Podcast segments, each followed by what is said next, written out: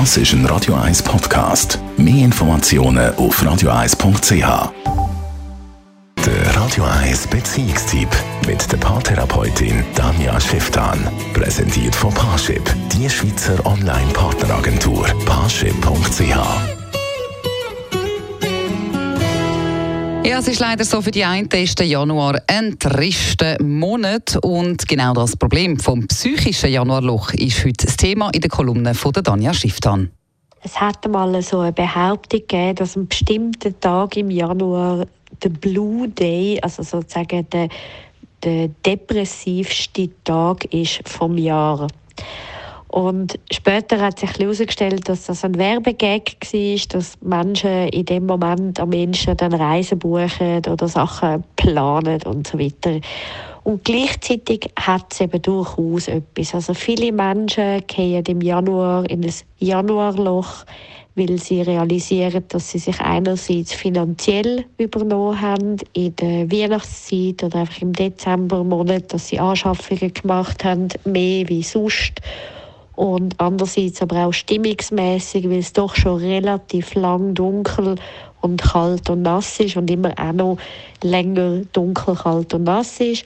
Und der dritte Punkt ist, dass viele Menschen sich im Januar eher einsam fühlen oder allein fühlen und gleichzeitig sehr einen grossen Wunsch haben nach Verbundenheit.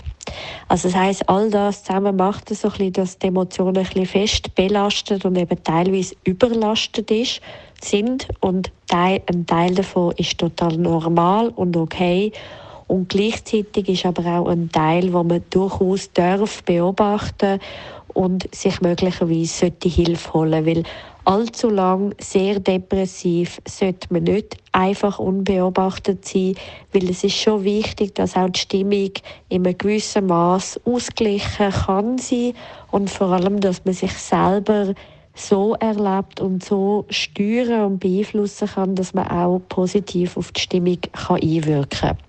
Also das heißt, ein Teil davon braucht in dieser Zeit sehr viel einfach Verständnis und ist halt so und gehört dazu. Und einen anderen Teil darf man ruhig vermehrt Selbstfürsorge machen, sich gut Sachen tun, sich schauen, sich Zeit nehmen, fürsorglich sein, ähm, und wenn das eben nicht genug und nicht langt, dann soll man sich durchaus dürfen Hilfe holen.